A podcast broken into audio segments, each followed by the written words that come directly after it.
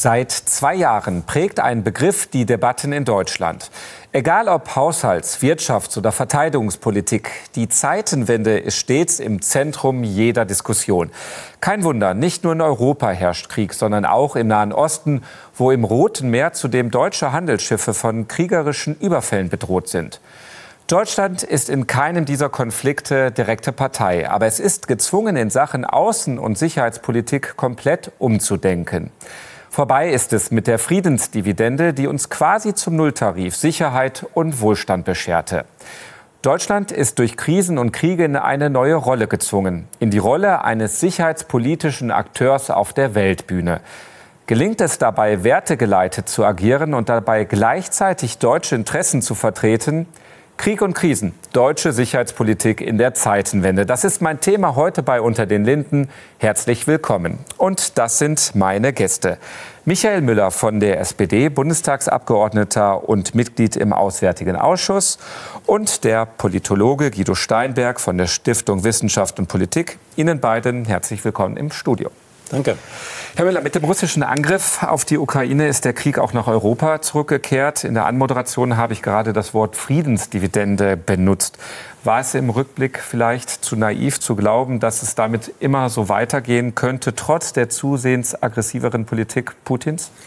Die Welt hatte sich nach der Wiedervereinigung verändert und wir haben ja europaweit darauf reagiert und haben viele Bedrohungen nicht gesehen. Jetzt muss man natürlich sagen, offensichtlich waren wir zumindest in Bezug auf Russland doch zu gutgläubig und haben Warnsignale nicht rechtzeitig wahrgenommen. Ich glaube, diese Selbstkritik muss man sehen. Aber dass wir natürlich aus einer ganz anderen Bedrohungslage des Kalten Krieges heraus unsere Außenpolitik und Sicherheitspolitik auch verändert haben.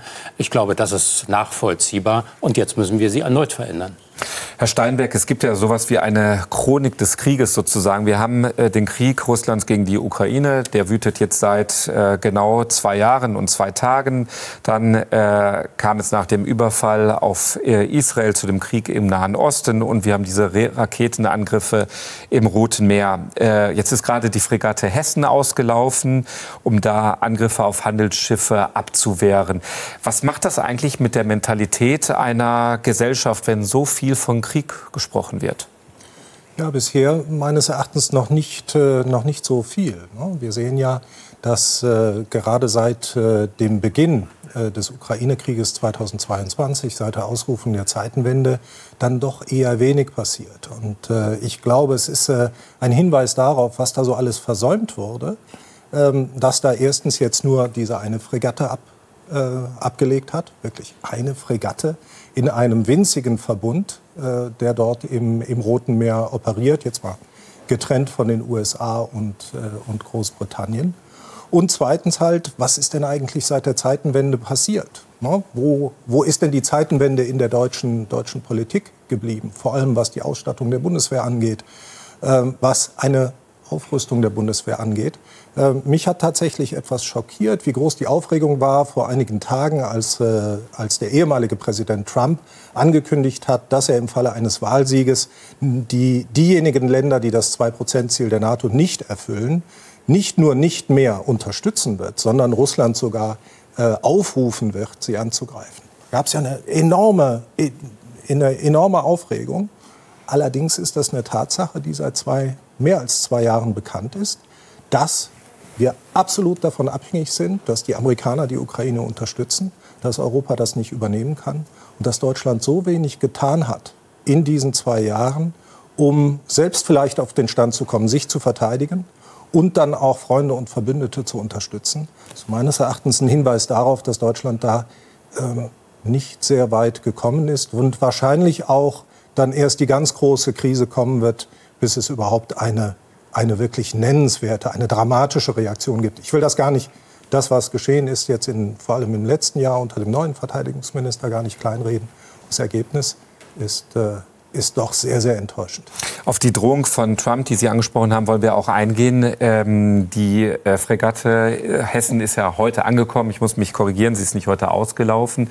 Äh, wir reden dennoch äh, relativ viel über Krieg, über kriegerische Auseinandersetzungen. Jetzt gibt es äh, den Vorwurf von Herrn Steinberg, dass allerdings in der Politik noch nicht so wahnsinnig viel ähm, passiert ist. Hätte man aus der Regierungswarte betrachtet mehr tun müssen, um die Gesellschaft vorzubereiten auf diese Auseinandersetzungen? Na, ich schätze die Situation schon anders ein. Es ist spektakulär, was alles passiert ist in den letzten zwei Jahren, nach den 30 Jahren davor. Das darf man ja nicht vergessen. Nach den 30 Jahren davor, wo Bedrohungen nicht gesehen wurden, die auch nicht da waren, wo wir über Abrüstung und Frieden gesprochen haben, ist innerhalb von zwei Jahren genau das Gegenteil jetzt passiert. Wir liefern Waffen in ein Kriegsgebiet. Wir statten die Bundeswehr zusätzlich mit, zwei Milliarden, äh, mit 100 Milliarden aus. Wir schaffen das 2-Prozent-Ziel der NATO. Wir führen die öffentliche Diskussion mit großem Interesse und großer Anteilnahme der Bevölkerung, in welche Richtung geht es. Wir unterstützen die Ukraine mit 30 Milliarden. Der Bundeskanzler auf europäischer Ebene agiert erstaunlich deutlich, soweit man es im diplomatischen Bereich überhaupt, soweit man überhaupt gehen kann, bis an die Grenze geht er und fordert die anderen Partner auf, uns nachzufolgen und genauso viel für die Ukraine zu machen. Das ist alles innerhalb von zwei Jahren passiert. Wir schicken eine Fregatte, im Übrigen eine zweite ist in Vorbereitung und es ist in einem Verbund von zwei militärischen Missionen, die wir da sehen im, im Roten Meer. Aber wir schicken eine äh, Fregatte, wo der Verteidigungsminister im Bundestag uns darauf aufmerksam gemacht hat, dass es eine Mission sein kann, in der es auch Verwundete oder Tote gibt. Und da muss man noch mal sehen, dass sich das innerhalb kürzester Zeit so verändert hat, dass Deutschland in diesen Bereichen nicht nur sichtbar ist, nicht nur ein aktiver Partner ist, sondern dass es auch große Teile der Bevölkerung gibt, die sagen, ja, wir müssen solche Schritte leider auch gehen. Die Frage aber ist ja, so habe ich Herrn Steinbeck verstanden, ob das überhaupt schon in der Gesellschaft angekommen ist. Der Verteidigungsminister Boris Pistorius hat von Kriegstüchtigkeit gesprochen ja. und dafür viel Kritik. Äh, ja, es ist angekommen. Wir, wir führen doch diese Diskussion also seit zwei Jahren nicht nur bei Ihnen, sondern seit zwei Jahren gibt es keinen Tag, an dem sie nicht geführt wird. Und wir sehen in der Bevölkerung natürlich auch beide Positionen. Wir sehen sehr viel Unterstützung für diesen Weg. Wir sehen auch viel Widerspruch. Wir sehen die, die sagen, macht mehr mit Waffen und die, die sagen, macht mehr mit Diplomatie. Das zeigt doch, dass es die Auseinandersetzung in der Bevölkerung gibt. Und die ist richtig. Denn wir müssen uns für die Zukunft noch auf ganz andere Dinge einstellen. 100 Milliarden für die Bundeswehr ist gut das zu verstetigen für die Bundeswehr, um sie auch wirklich aufzurüsten und nicht nur nachzurüsten, das wird die große Kunst sein und auch dafür braucht man gesellschaftliche Akzeptanz. Herr Steinberg, eine Gesellschaft auf äh, etwas ähm, sozusagen aufmerksam zu machen, eine Risikoaufklärung zu betreiben, ist das eine, Kriegsrhetorik zu betreiben, ist das andere. Wie schmal ist dieser Grad eigentlich? Ich glaube, dass der, dass der Grad gar nicht so schmal ist. Ganz einfach deshalb, weil äh, ein großer Teil der Bevölkerung die Situation ähm, in Osteuropa und auch im Nahen Osten meines Erachtens tatsächlich auch gut einschätzen kann. Ähm, es hat sich, und das nicht erst seit den Äußerungen von Donald Trump, ähm, doch das Gefühl verbreitet, ähm, vielleicht sogar in einer Mehrheit der Bevölkerung, dass das, was in der Ukraine passiert, uns, äh, uns selbst bedroht. Ähm, tatsächlich würde ich aber sagen, dass die Bevölkerung da durchaus ein Stück weiter ist als, als die Regierung. Weil all das, was Sie schildern, äh, Herr Müller, die Auseinandersetzung, die hätte es vor zwei Jahren geben müssen. Die Auseinandersetzung darüber, was denn jetzt die Konsequenzen sind. Und natürlich sind da viele Dinge geschehen. Aber die Bundeswehr ist nicht einen Soldaten, nicht eine Soldatin stärker. Es hat ein paar Beschaffungsmaßnahmen gegeben. Aber wir laufen auf eine Situation zu, in der, wenn es, wenn es schlimm läuft, Donald Trump die Wahlen gewinnt, in einem, in einem guten halben Jahr. Ähm, und dann vielleicht Deutschland ohne die Unterstützung oder nur noch mit schwacher Unterstützung der Amerikaner dasteht, ohne militärische Fähigkeiten. Und das ist, wenn man sich gerade das im Vergleich anschaut, was haben Verbündete gemacht, was hat Finnland gemacht, ein winziges Land mit einer stärkeren Armee als unsere. Ähm, was haben die Polen gemacht? Was haben andere osteuropäische Staaten gemacht?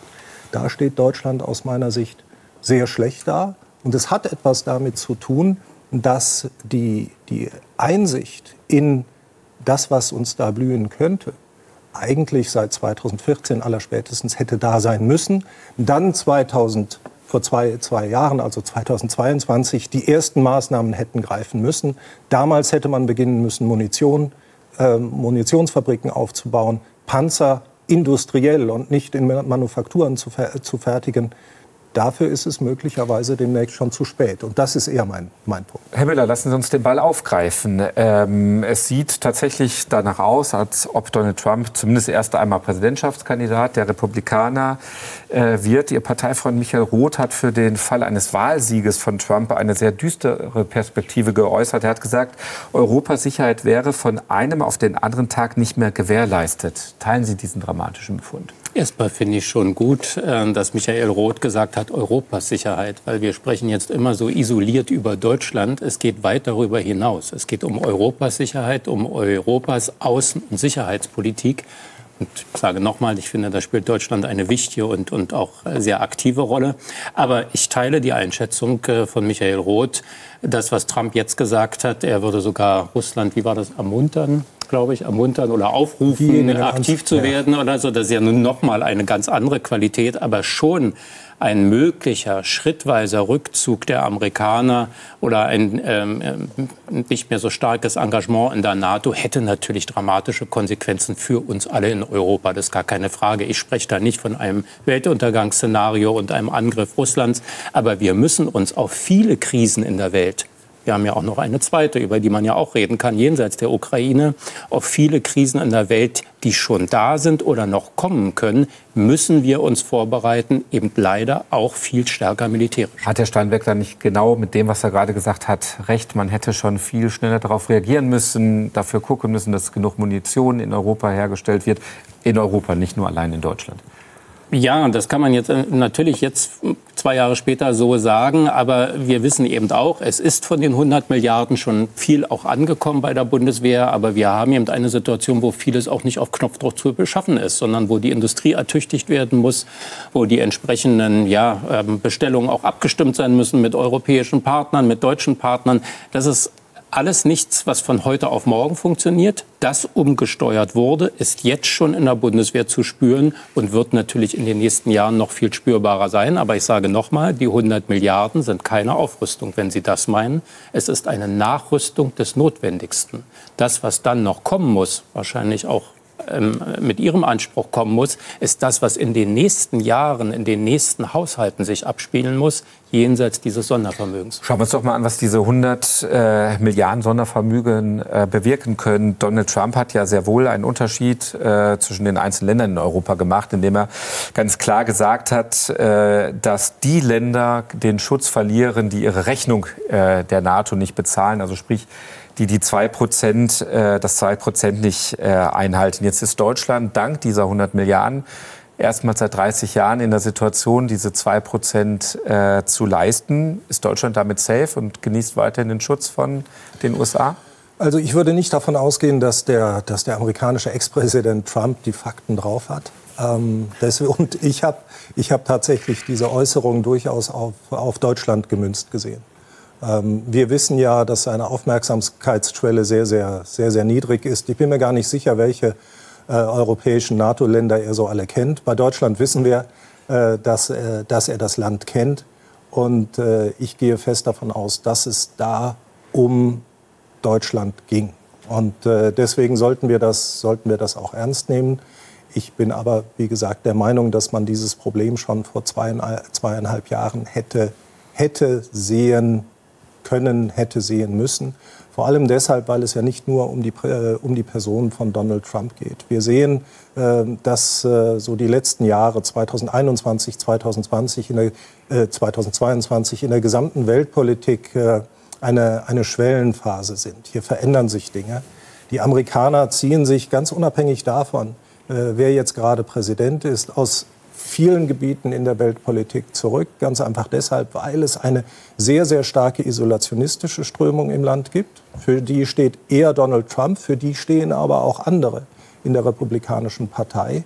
Und es gibt auf der anderen Seite diejenigen, die die Zukunft der amerikanischen Weltpolitik eher äh, im Pazifik sehen. Und Donald, äh, Donald äh, Joe Biden wird ja häufig als der letzte äh, transatlantische Präsident bezeichnet.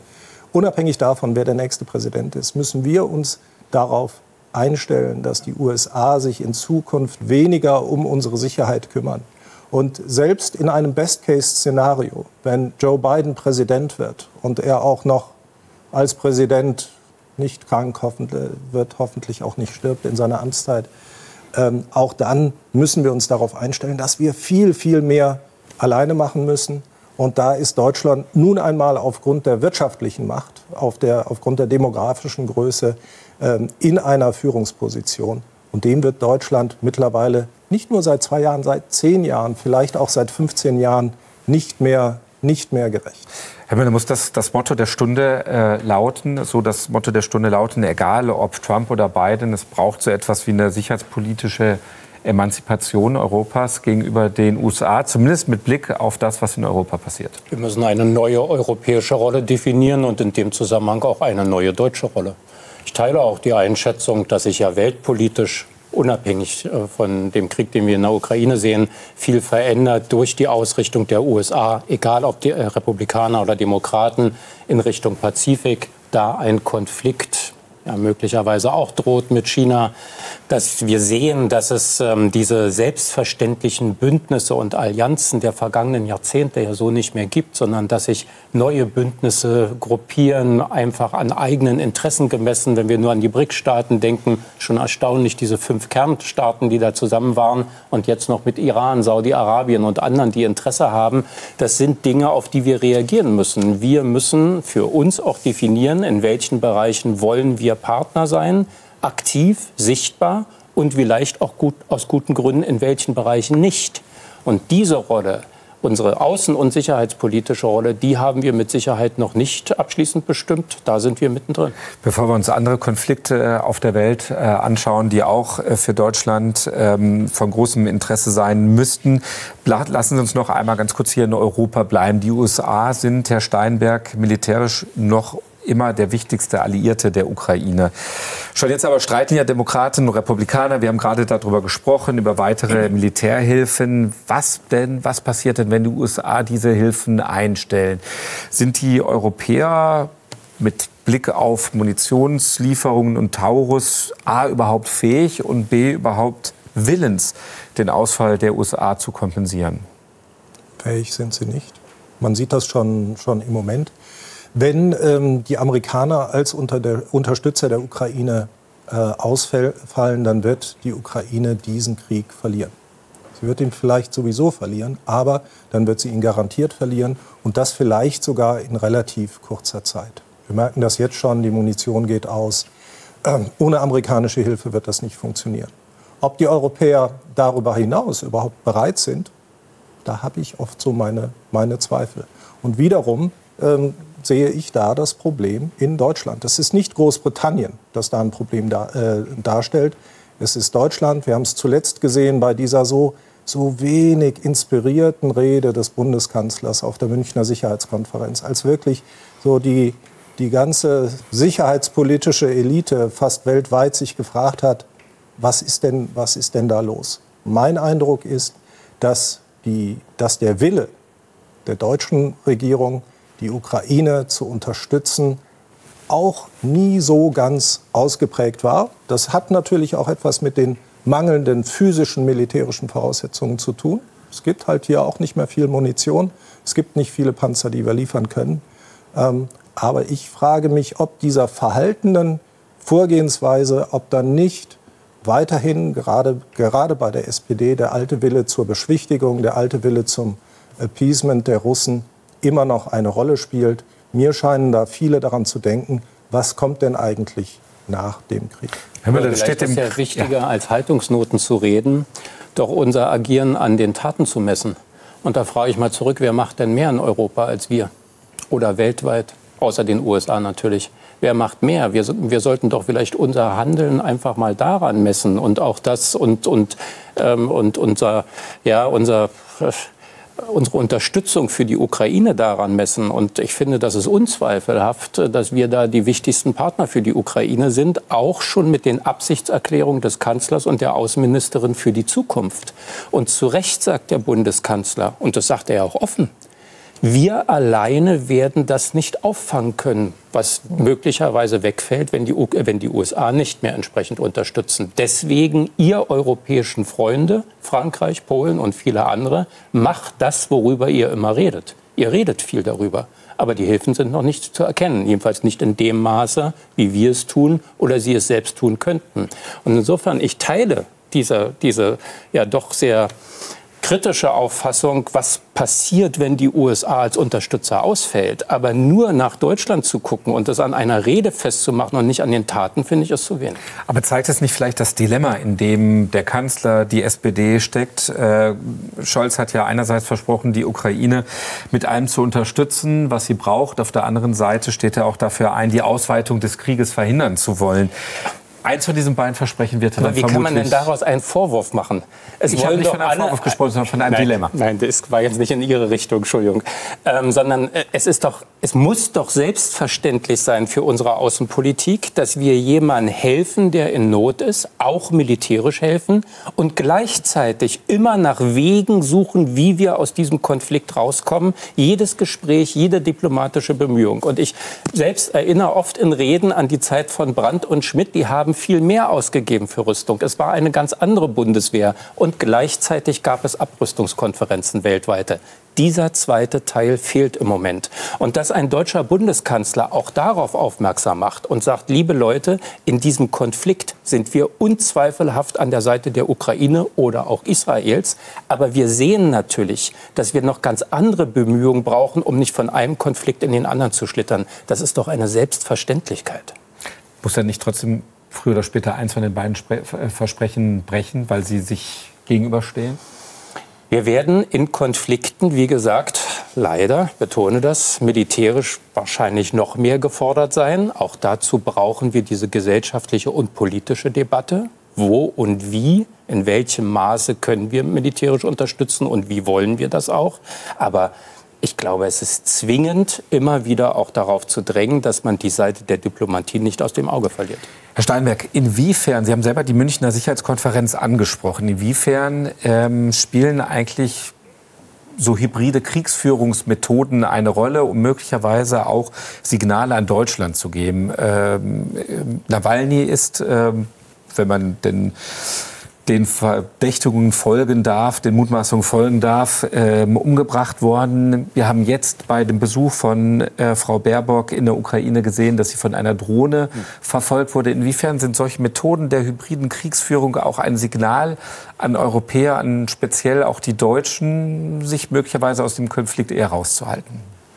Also bei Nawalny, Nawalny gehe ich fest davon aus, dass er umgebracht wurde.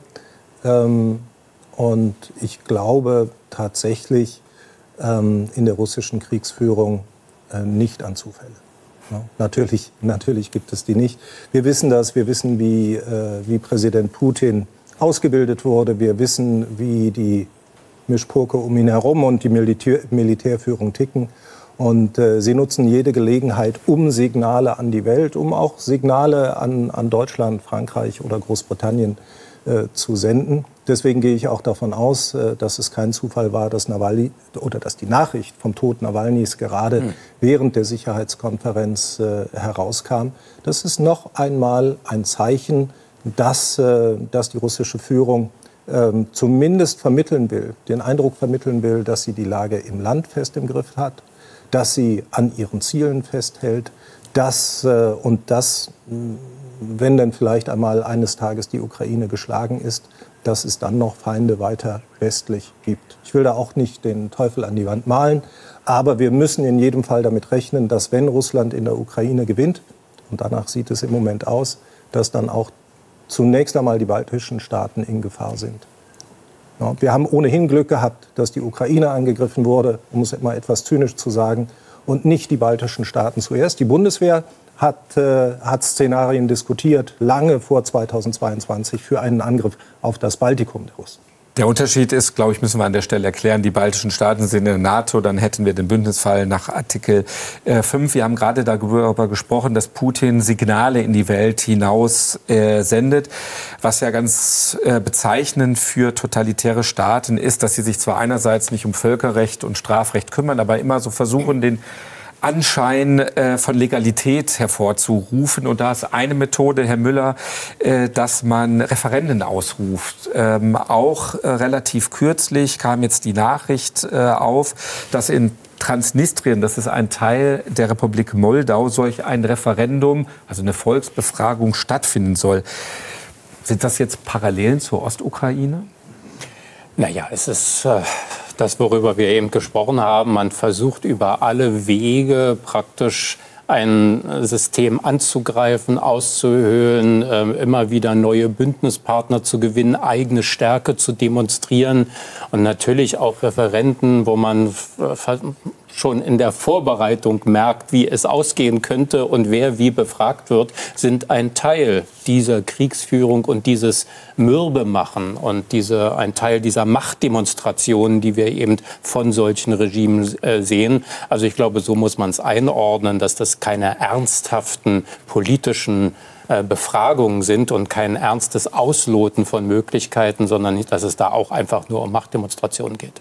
Und dann wäre die Frage, Herr Steinberg, was können die USA als Führer der freien Welt in solch einem Fall tun? Wir haben äh, verschiedentlich jetzt sehen können, was passiert, wenn sich die USA aus einer Weltregion zurückziehen. Sie haben das gerade selber angesprochen. Äh, wir sehen in Syrien, was passiert ist und damit im ganzen Nahen Osten. Ähm, eine Instabilität in einer Weltregion, hängt die tatsächlich damit zusammen, wenn die USA sich zurückziehen?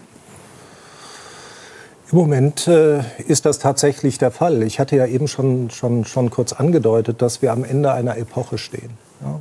Die letzten 30 Jahre waren davon geprägt, dass die Amerikaner weltweit machen konnten, was sie wollen, mehr oder weniger. Sie sind, sind ja da in einigen Fällen auf die, auf die Nase geflogen, aber ähm, da hat sich eine gewisse imperiale Hybris ähm, durchgesetzt in den USA. Sie waren die einzige verbliebene Supermacht und sie haben diese, diese neu gewonnene Handlungsfähigkeit an ganz vielen Orten weltweit ähm, ausgespielt ausprobiert. An erster Stelle natürlich im Nahen Osten.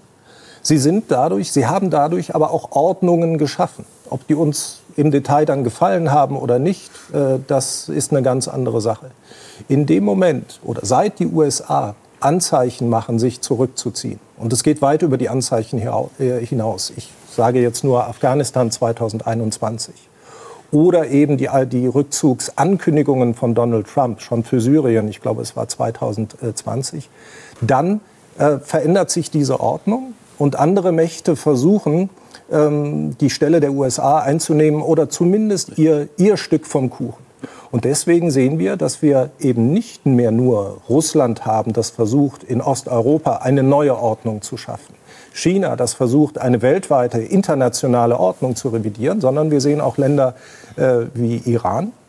Wir sehen aber auch Länder wie die Türkei, die versuchen, regionale Ordnungen zu revidieren. Sie sind ausgewiesener Ostexperte. Ist ähm, der Israel, also der, der Konflikt, der Krieg im Nahen Osten überhaupt denkbar, wenn sich die äh, USA nicht aus dem Nahen Osten zurückgezogen hätten? Ich glaube, dass äh, die Auseinandersetzung zwischen, zwischen der Hamas und Israel durchaus denkbar ist, auch ohne ähm, diese, ja, zumindest die Ankündigung oder die Wahrnehmung des amerikanischen Rückzugs aus der Region. Wir müssen vorsichtig sein. Die Amerikaner sind ja präsent. Sie sind nicht nur in Syrien und im Irak präsent, sie haben einen wirklich sehr großen Luftwaffenstützpunkt in Katar, sie sind in der Türkei präsent, sie haben äh, Flugzeugträgergruppen in, in der Region, die Vereinigten Arabischen Emirate und so weiter. Es gibt auch noch eine ganze Reihe anderer, anderer Stützpunkte. Was wir aber sehen, ist, dass die Amerikaner an verschiedenen Punkten in der Geschichte des Nahen Ostens der letzten 15 Jahre gezeigt haben, dass sie entweder die von ihnen selbst geschaffene Ordnung so nicht mehr wollen. Sturz von Präsident Mubarak 2011.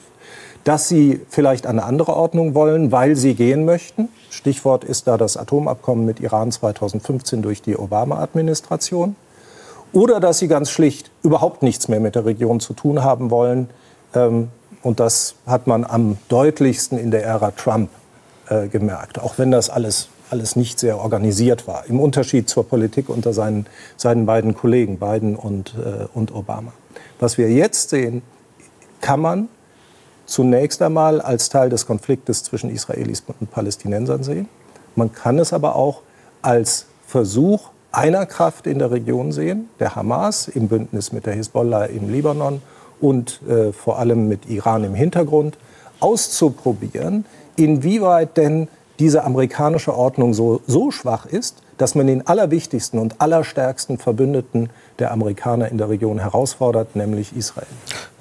Und ist das nicht genau auch ein Argument, Herr Müller, Sie sollen darauf antworten, aber ist das nicht genau ein Argument vieler Republikaner in den USA, wenn man jetzt sagt, man möchte die Ukraine-Hilfen einstellen, um einfach sich wieder viel stärker auf die Region im Nahen Osten konzentrieren zu können? Und stimmt es nicht auch, dieses Argument, dass man mehr Power braucht, um im Nahen Osten wieder stärker auftreten zu können? Es geht um Interessen. Ich glaube, die Interessen der Amerikaner sind im Nahen Osten stärker als in der Ukraine.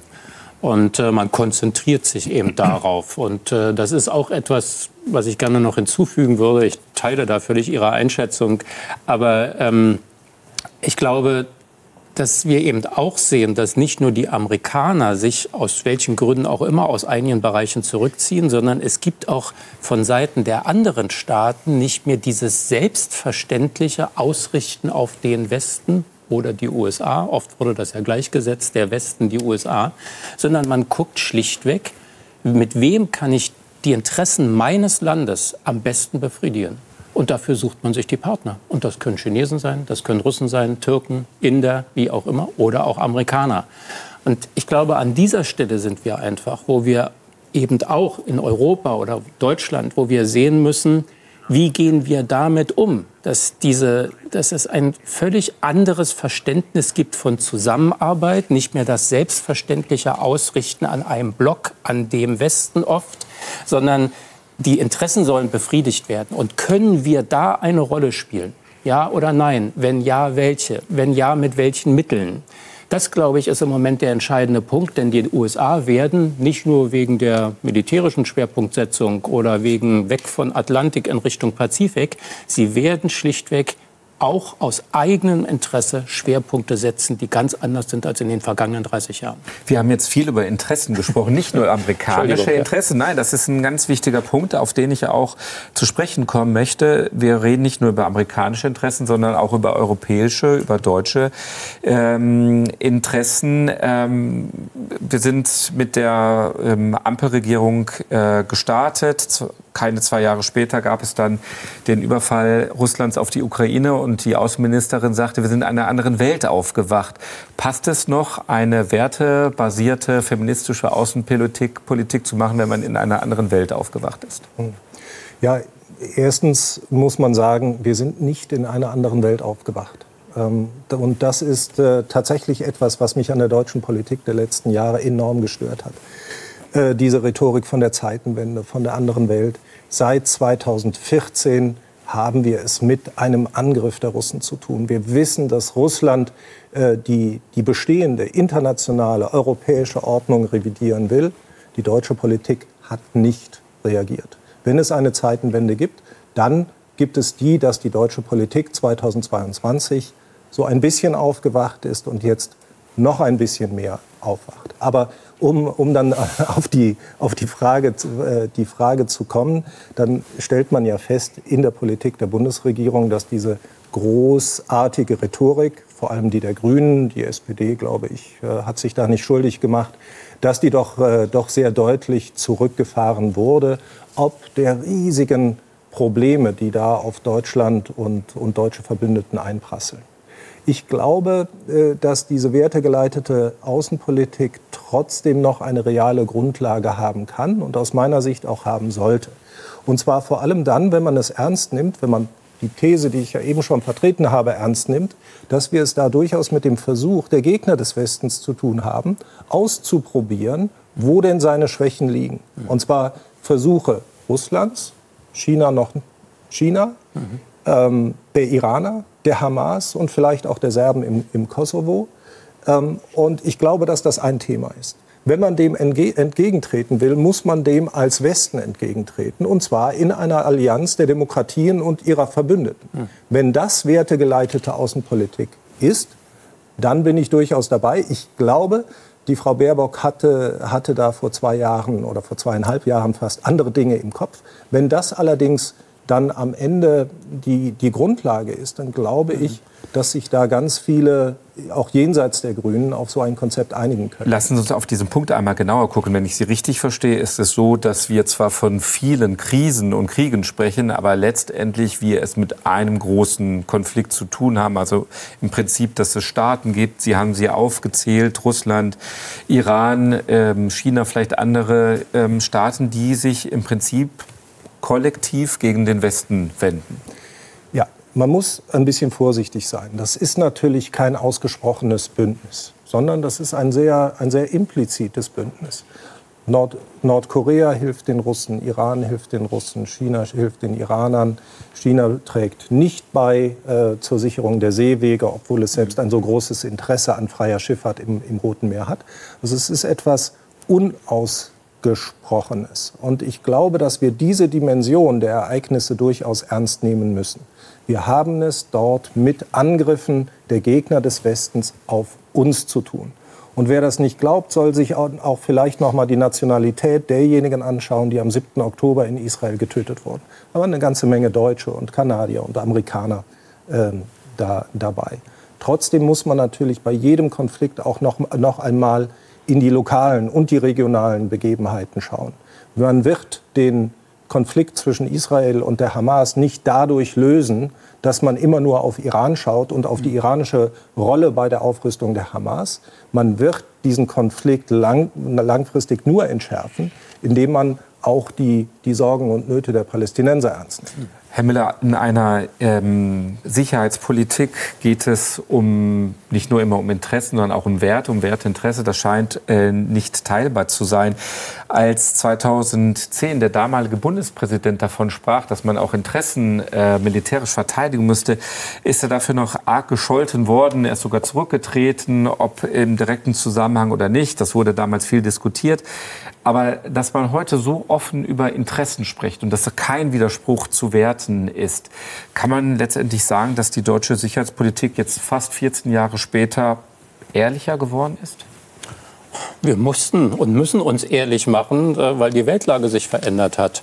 Und darauf müssen wir doch reagieren. Und äh, ich sehe da tatsächlich auch keinen Widerspruch. Ich teile die Einschätzung, dass sich die Debatte um die wertegeleitete Außenpolitik verändert hat.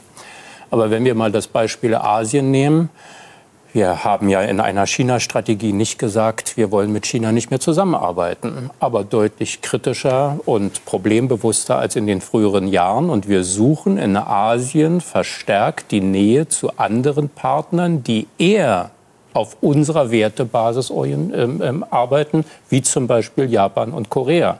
Also daran merkt man, dass wir uns in diesen Bereichen eben auch neu ausrichten, neu positionieren und durchaus auch eine gemeinsame Wertebasis in unserem Interesse zur Grundlage von Zusammenarbeit machen. Das finde ich ist legitim. Lassen Sie uns bei dem Blick, äh, bei dem Punkt sich ehrlich machen, äh, bleiben. Wie ehrlich ist es denn jetzt aktuell, wenn man sagt, dass äh, die Fregatte Hessen die ähm, Handelsschiffe vor den Angriffen der Houthi verteidigen soll?